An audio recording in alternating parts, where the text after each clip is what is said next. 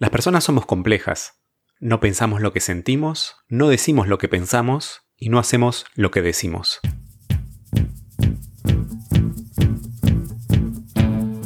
El diseño de packaging debe seducir, informar, entretener y hasta salvar el planeta.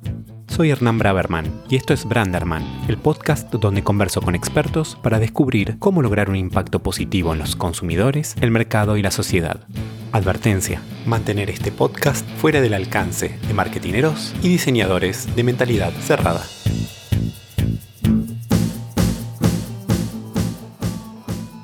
¿De qué forma las marcas hablan de nosotros?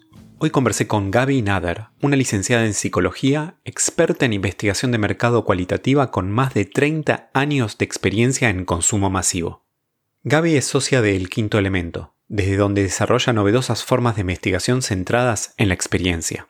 En este episodio conversamos acerca del papel que juega la investigación de mercado en el diseño de packaging. Me contó por qué antes que investigar consumidores hay que escuchar a las personas. También hablamos sobre las dos pulsiones que tironean el consumo, el debo por un lado y el quiero por el otro. Gaby fue responsable de la unidad de Quali en Ipsos Latinoamérica y en 2008 fundó la agencia de investigación La Punta del Ovillo. Gaby ha coordinado más de 2.000 proyectos de la más amplia variedad de categorías, marcas y geografías. Hoy, desde el quinto elemento, trabaja en formación in-house para empresas y colabora con ONGs. Con ustedes, Gaby Nader.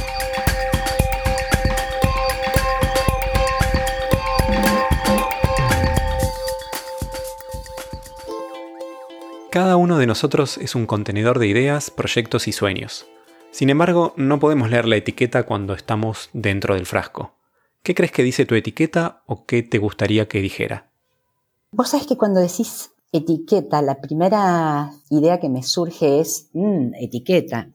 Porque es como que está esta cosa de no etiquetar, ¿no? Pero después pienso en la etiqueta de Alicia en el País de las, de las Maravillas, el bébeme, y digo, en realidad la etiqueta es como una maravilla. El problema de las etiquetas son dos. Una es que puedas cumplir con lo que dice la etiqueta y el otro es que sean demasiado fijas, que no se puedan mover. Ahí es donde uno se asusta. Yo te diría que si hoy tengo que pensar en una etiqueta que me gustaría o que me reconozco en ella y me gustaría que los demás lo vieran, porque yo dentro del frasco no lo puedo ver, tendría que ver con la idea de como una investigadora del deseo. Y el deseo está por sobre las necesidades. El deseo es el motor que genera la vida, es el motor que genera, si querés, al final del día inclusive la necesidad. Porque, ¿qué es lo que yo necesito? Esencialmente, lo que yo necesito tiene que ver con satisfacer un deseo muy profundo. Correme las necesidades fisiológicas, ¿no? Todo lo demás tiene que ver con aquello que me completa, esto de investigadora del deseo, que si querés no necesariamente tiene que quedar acotado a la investigación de mercado, sino a la vida en general. Lo que nos moviliza es eso. Estar atento al deseo propio, estar atento al deseo del otro, son cuestiones súper interesantes y divertidas en un sentido. Construir una marca es como un viaje. Comienza por definir dónde estamos y preguntarnos a dónde queremos ir. ¿Cómo fue el camino que te llevó de estudiar psicología a enfocarte en la investigación de mercado y particularmente en la investigación cualitativa? Yo te diría que cuando yo empecé a estudiar psicología, lo que me pregnaba, lo que me generaba mucho interés y mucha pasión era el psicoanálisis. Y de alguna manera emparentado con esto está todo este tema del deseo. Me pasaba que la clínica era algo que no me generaba un placer así apasionante. Y la investigación de mercado tenía como esta mirada doble de lo subjetivo, si vos querés, barra individual, por llamarlo de alguna manera, y de, la cuestión de lo social, de lo cultural, de lo que está entramado ahí en grupos sociales. Entonces así fue que encontré en la investigación de mercado cualitativa esta posibilidad de articular distintos intereses, distintas pasiones este, este, son esos pequeños placeres, casi como que la investigación de mercado cualitativa para mí es como si fuera, yo me siento por momentos Sherlock Holmes, ¿entendés? Buscando ese deseo y tomando elementos que están dispersos en el discurso y viendo de alguna manera cómo van apareciendo y cómo empiezan a darte cuenta de ese deseo que yo ni sé de mí misma, ¿no? ¿Y cuál es la relación entre las marcas y el deseo? Yo siempre creo que las marcas tienen una función muy importante en los sujetos. Porque si bien uno a veces se pelea con las marcas y piensa el no logo y la cuestión de las marcas, lo que tiene de maravilloso es que las marcas vienen a cumplir algo que si no lo cumplieran las marcas, lo cumpliría cualquier otra cosa. No sé, juguemos a que estamos en la época de las cavernas. Está la cuestión de quién tiene el garrote más grande, quién logra enganchar el dinosaurio más terrible y que tiene más carne. Siempre en la cuestión social hay algo de la identidad y de la cuestión de jugarse, mostrarse, inclusive si yo me pongo una remera que dice no logo, claramente estoy ubicándome en un lugar. Las marcas de alguna manera hablan de nosotros en el punto donde nos permiten mostrarle al mundo algo de nuestra forma, nuestra vida y, insisto ahí de nuevo, nuestro deseo. Entonces las marcas cumplen una función social, cumplen esta función de acompañar algo de la constitución de la identidad. Te escuché decir que antes que investigar consumidores hay que escuchar a las personas. ¿Qué ventaja puede aportar esa mirada, especialmente a los diseñadores? El consumidor es tu mamá, tu hermana, tu tía y tu marido. E, es una persona que vive, ama, sufre y en ese punto desea. Y desea esto que es reconstituirse, es sentirse bien, es tener un lugar en el mundo, es estar bien consigo mismo. Cuando pensamos desde el marketing, pensamos en consumidores y nos olvidamos que es gente y que la gente de alguna manera vive, sufre, ama y que esto hace que de, algún, de alguna forma esa marca esté funcionando ahí para satisfacer a esa persona. Cuando pensamos en investigación, tenemos que tratar de poder encontrar justamente de qué se trata eso que esa persona está sufriendo, necesitando, deseando, etc los diseñadores tienen un punto súper importante ahí. De la misma manera que cualquiera que se acerque a proponerle algo a los consumidores y personas tiene que ver esencialmente con poder entender que atrás de ese momento de compra hay un alguien que tiene que pagar las cuentas, que se peleó con el marido, y que si puedo tener en consideración en el momento en que pienso, por ejemplo, un packaging, que esa persona no está comprando por otros, sino que lo que está comprando es algo que tiene que ver con esa necesidad personal, subjetiva y con todo eso que está viviendo, realmente la forma de acercarme y pensar un packaging es mucho más compleja, pero es mucho más eficiente. Porque cuando yo estoy comprando una crema, estoy comprando fideos o estoy comprando leche, lo que me está pasando es que estoy pensando no solamente en la leche, los fideos y demás, sino en que esa leche que estoy comprando para mis hijos, ¿sí? ¿Cómo me siento yo como madre? ¿Qué cosas necesito como mamá para sentirme esa buena mamá? ¿Qué necesito darles? ¿Qué necesito comprarles? ¿Qué necesito sentir que les estoy dando? Y en ese punto es donde el poder entender esa persona, qué le pasa en, relación a esa categoría y en relación a su vida, cómo esa categoría se incluye en su vida, es donde yo voy a poder producir un packaging que realmente sea relevante. No es leche lo que vendo, vendo un producto que lo que tiene es una forma de ser mejor mamá. Estamos vendiendo una forma de satisfacer esa búsqueda, de estar mejor con uno mismo, pero en el fondo, siempre cuando pienso, en este caso en un packaging, tengo que pensar que quien me está mirando, lo que en realidad está buscando es una forma de satisfacer ese deseo que, por ejemplo, puede tener que ver con la función materna, puede tener que ver con la función femenina, con la sensación de poder personal, etcétera, etcétera, etcétera, según la categoría pensar que lo que el que está ahí es una persona y que está sintiendo es la mejor manera de poder acercarse desde un packaging. ¿Y de qué manera el packaging cuenta una historia antes de que lleguemos a probar el producto que contiene? Ese es el punto. El packaging es como la ropa y es como, como todo aquello que hace que alguien pueda ver un producto e imaginar de qué manera ese sujeto, objeto, etcétera, puede satisfacer ese deseo, ¿sí? Ese deseo de alguna manera y en la mayoría de los casos no consciente. De alguna manera ahí el packaging es el que va a trabajar para poder generar esa promesa. No es la promesa de nuevo de la mejor leche o de la mejor mermelada, es la promesa de la mayor gratificación hacia mis hijos, desde la mayor nutrición hacia mis hijos, es la promesa de que mi función materna, que mi función femenina, que mi función masculina, que mi función lo que fuera, se cumple o se acerca a ese ideal del yo al que yo me quiero acercar.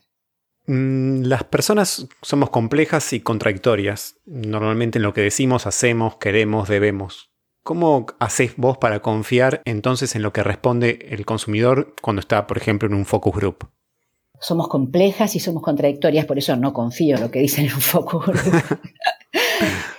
En la investigación de mercado hay distintas corrientes, americanas, inglesas, que eso evolucionó mucho, es más bien del siglo XX, pero que eran muy descriptivas y que se creían que si la gente decía, bueno, ¿a quién le gusta esta publicidad? Levantaban la mano y decían, ah, a ocho, bueno, ¿cuántos son? Diez, bueno, dale, anda bien la publicidad. Hay un acercamiento que se le asigna más a la escuela francesa, que lo que hace es esto que yo te decía al principio, que es ese análisis del discurso social. A mí no me importa lo que la gente dice, a mí lo que me importa es todo lo que va diciendo a lo largo de todo el grupo. Por eso es muy importante cuando se hace investigación cualitativa pensar bien la guía de pautas y empezar de lo general e ir a lo particular, tratando de entender, por ejemplo, primero todo esto que yo te decía, esa persona, qué siente, qué piensa, cuando compra pastas, cuando compra una computadora, cuando compra yerba mate, qué es lo que está comprando en realidad no es yerba mate, es un momento de placer personal, pero que es muy emotivo y que tiene que ver con un encuentro y con una historia que no es solo personal, es transgeneracional y es cultural, que es el momento del mate, que por definición es un momento compartido con un otro. Y que si tomo mate sola, el otro es tácito, el otro está de alguna manera, cuando tomo mate siempre estoy acompañada, aunque sea, imagino que el mate mismo es el que es ese otro, mi mamá, mi hermana, los amigos cuando estudiaba, o lo que fuera. Muchas veces la gente te dice al principio que sí, sí, me encanta, me encanta, pero yo sé que le encanta, por ejemplo, suponete que me dice la verdad, le encanta en el grupo, sin los hijos que le dicen, ay mamá, cómprame chocolate en el supermercado cuando está comprando, sin pensar que tiene que pagar la cuenta de la luz, etcétera no, no me quedo con el sí me encanta, es, che, ¿te encanta? No me digas, ¿y por qué te encanta? Y ahí empiezo a escuchar cuán relevante es realmente y cuánto responde a eso que entendía al principio, que es, por ejemplo, suponete, en este ejemplo, la yerba mate. Entonces, vas como recorriendo en capas de cebolla la misma pregunta, que es, ¿qué es lo que tracciona el deseo? Por eso, el punto en un cualitativo, eh, un analista tiene que eh, estar realmente escuchando mientras coordina y lo va siguiendo y donde hay contradicciones entre lo que escuché hace 10 minutos y lo que me decís ahora, vuelvo a meterme ahí. E insisto y repregunto y hay técnicas como las nunca bien ponderadas técnicas proyectivas que me permiten, no sé, si yo, ah, sí, me encanta, bueno, ok, ¿y quién lo compraría? Y seguramente una persona que es un hombre de 30 años y yo no tengo nada que ver con eso. O sea, ahí hay algo que me está haciendo ruido. Y entras al objetivo desde distintos lugares y vas entendiendo realmente si ese decir tiene que ver con un deseo profundo o en realidad es un decir que tiene que ver con algo que le pasa en ese momento. Sí, sí, es lindo, pero la verdad, en el súper, con todo lo que es el, el supermercado, toda la tensión de la vida, ¿lo vas a comprar? Y no, la verdad, no te lo van a comprar.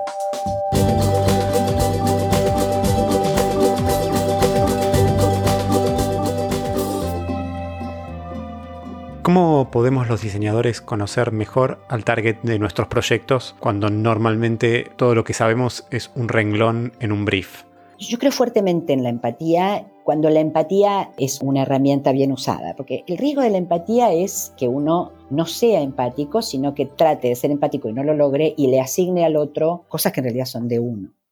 Si uno logra usar bien la empatía y mirar, conectarse con esa persona, con ese esa necesidad, con esa búsqueda de, si vos querés, satisfacción de ese deseo y de lograr acercarse a ese ideal del yo y a ese lugar que uno quiere ocupar en lo social. No importa que se lo muestre a otros, ¿no? Insisto, es, los otros a veces son tácitos, son otros que no, no importa si se los muestro. Yo siento que esto me configura y me define y me paro frente al otro ya desde una situación diferente, desde una posición subjetiva diferente, más segura conmigo misma.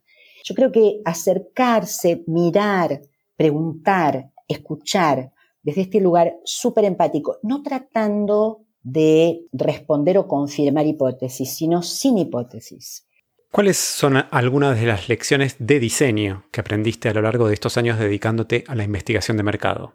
¿Qué define para vos un diseño de packaging exitoso? Lo que creo es que un packaging exitoso es aquel que pueda articular a los dos protagonistas de la historia que pueda articular al producto, o sea, que contenga al producto, no como continente duro y puro, sino continente imaginario, digamos, que su, su estética, su trabajo comunicacional contenga la realidad de un producto y a la vez tomar de ese producto físico justamente aquellas cuestiones que satisfacen a ese consumidor y, e incluir al consumidor desde este lugar. ¿no? Entonces, tomar como ser continente de ese deseo del consumidor, pero desde una realidad de producto físico, esos momentos que se dan así como con moño, donde claramente un packaging articula eso que es ese producto como producto físico, no como promesa de beneficios, ¿no? sino como, insisto, producto duro y puro, y lo logra transmitir y hacer sentir al consumidor, prometer una potencial experiencia que tiene que ver con ese deseo que no es eh, la yerba mate, una crema o los fideos, sino es esa escena de consumo, esa experiencia con el producto que configura una imagen de mí y una situación, una escena placentera en relación a lo que estoy consumiendo, ofreciendo, usando, como este lugar de satisfacción del deseo. Como una especie de punto de encuentro. Sí, es un punto de encuentro de estas dos cuestiones, un deseo y una búsqueda de acercarse a un lugar ideal, de alguna manera, y una experiencia ideal por un lado del consumidor y del lado de la empresa, ese producto marca que tiene esa identidad, ese producto que tiene esa identidad física, si querés, y que acompaña o que permite ese imaginario de satisfacción. ¿Cuál es el peor crimen de investigación de mercado que hayas visto o que hayas cometido? Yo creo que el peor crimen es creerse lo que la gente dice. Ese es el peor crimen.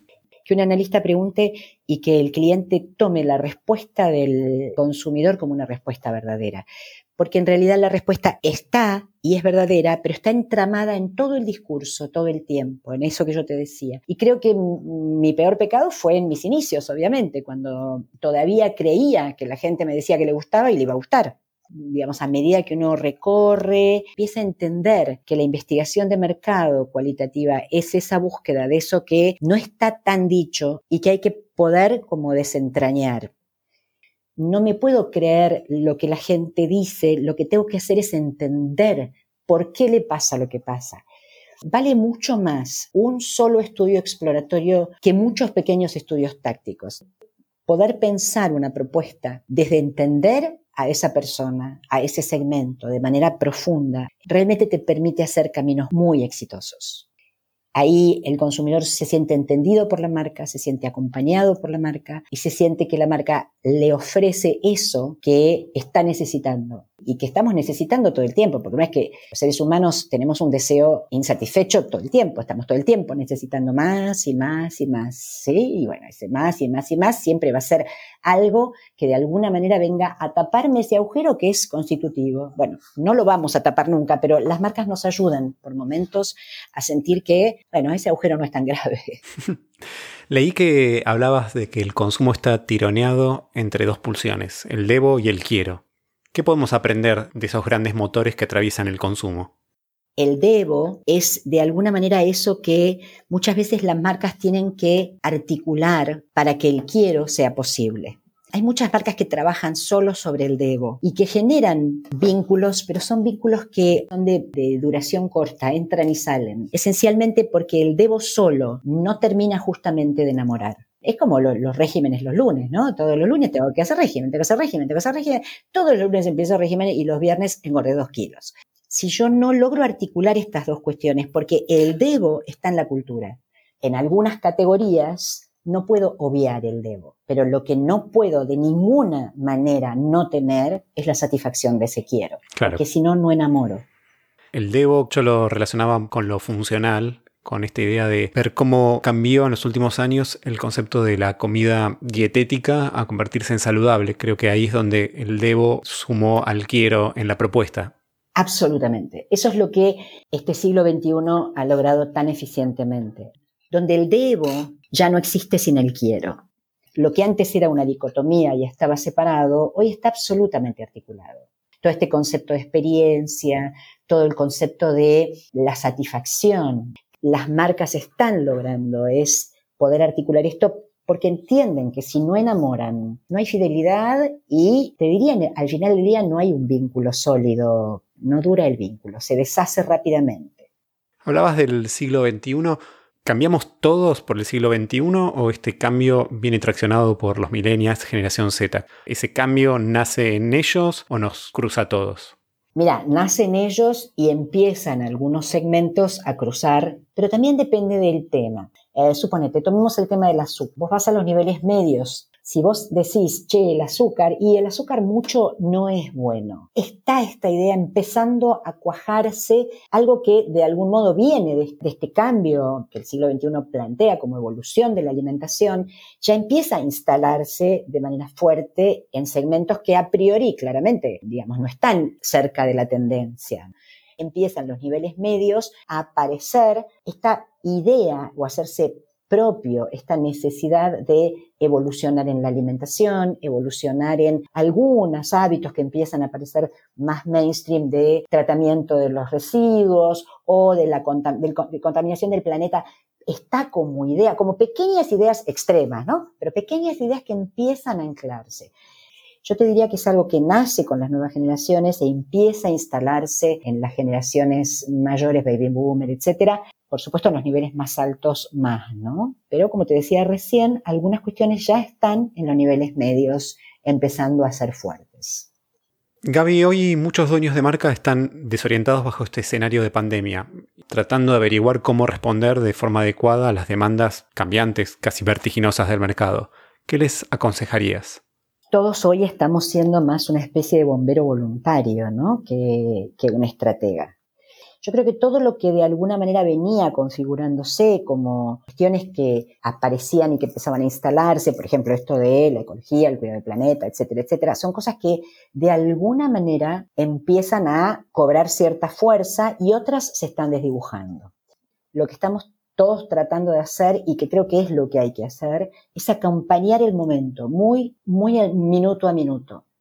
Vos pensá como la estructura básica, ¿no? Somos seres sociales y hoy es eso lo que está en cuestión. Necesitamos al otro y hoy el otro es el que es, en un sentido, una amenaza. Está hoy cuestionado lo más básico y lo más fundamental.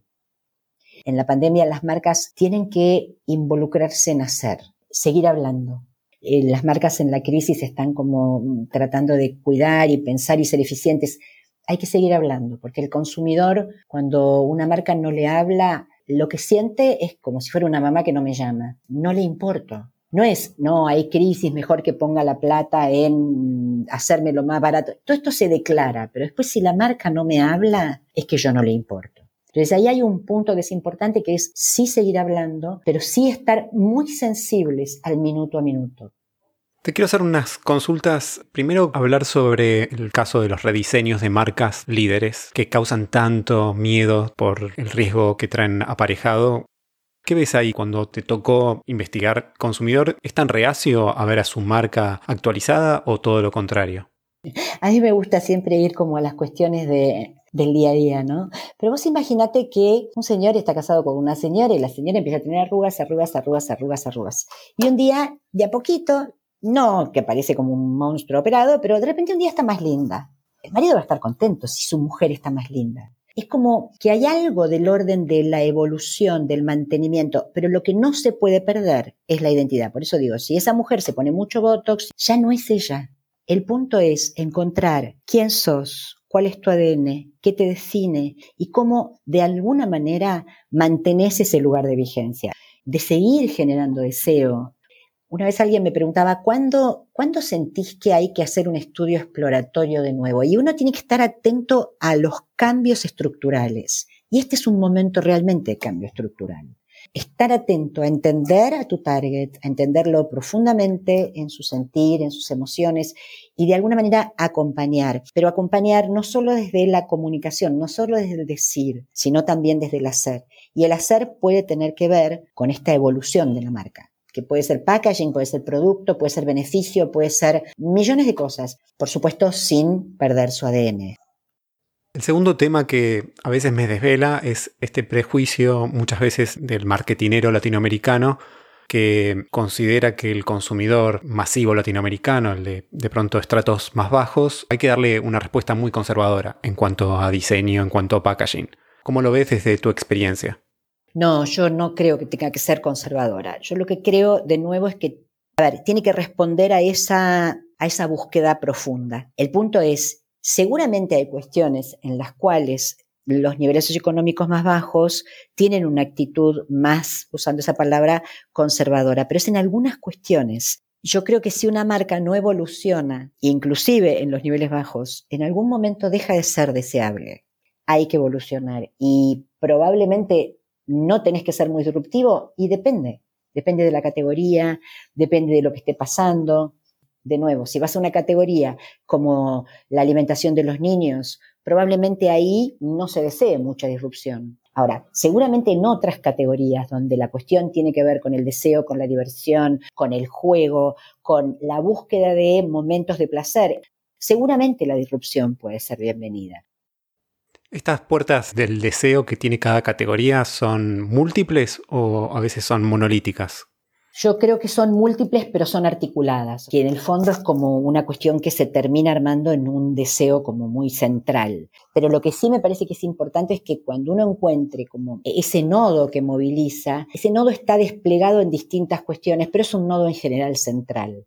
Vamos a tomar el ejemplo de productos que tienen que ver con la nutrición. Los productos que tienen que ver con la nutrición seguramente tienen que ver con la cuestión de, digamos, que se va a desplegar de distintas maneras en la alimentación, la salud, la inteligencia, el despliegue social. O sea, tiene un montón de cuestiones que aparecen como disgregadas en la mirada a sus hijos. Bueno, ¿cómo veo a mi hijo y cómo me siento como madre? mi hijo es un hijo inteligente, un hijo que tiene buenos vínculos, que es eficiente, que, no sé, es sano, etcétera. Pero que en el fondo como cuestión nodal hay una cuestión central que articula todas esas manifestaciones de ser una buena madre, como una madre posibilitadora de que el hijo se acerque a ese ideal del yo que ya tiene lo que es, lo que ella quiere de hijo. Gaby, ¿cuáles son los tres recursos que más te ayudaron en tu carrera? Yo soy una enorme agradecida a mis colegas y a mis clientes. Juro que quien más me enseñó fueron mis colegas y mis clientes. Para mí el trabajo en equipo es central. No puedo pensar el trabajo si no es trabajo en equipo. Y los clientes. El cliente cuando pregunta te hace abrir la cabeza. Para mí la investigación de mercado es como un artesanado. Es algo que se aprende en esto, en la charla, en el trabajo con otro, en que otro venga y te cuestione. Por eso digo, como que las construcciones teóricas me han servido mucho, pero la charla, el vínculo con el otro, lo personal, realmente me parece que es lo que a mí más me, nutrió en mi carrera. ¿Cuál es tu próxima aventura? Esperar que se vaya la pandemia y llevar adelante mi sueño de esta cosa de formación y de, y de, este momento fundacional del quinto elemento, ya no tanto grupo en, cámara, sino ir a, a las casas, entonces, lo que tenías era la articulación de ese análisis del discurso social, esa posibilidad de analizar el discurso, que la gente hable, que entre intimidad, pero en un lugar mucho más honesto, si querés, mucho más real.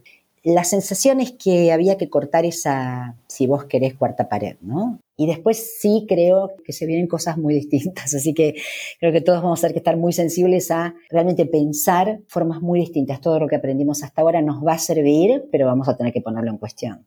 Gaby, muchísimas gracias por hacer deseable esta profesión y por tu actitud de Sherlock Holmes que nos hace querer saber un poco más de las personas finalmente. Al contrario, muchísimas gracias a vos y la verdad que esto que estás haciendo me parece súper interesante, la posibilidad de escuchar a otros. A mí los podcasts me encantaron, me parece que es muy lindo tener acceso a escuchar estas charlas, la verdad que son un placer. Gracias. Espero que hayas disfrutado tanto como yo esta conversación podés chequear las notas del episodio para ver todos los links relevantes. Te invito también a seguirme a través de la cuenta de Instagram y mi website branderman.design. Suscríbete al podcast en tu app favorita para no perderte el próximo episodio de Branderman, el podcast en el que te propongo descubrir cómo lograr a través del diseño de packaging un impacto positivo en los consumidores, el mercado y la sociedad.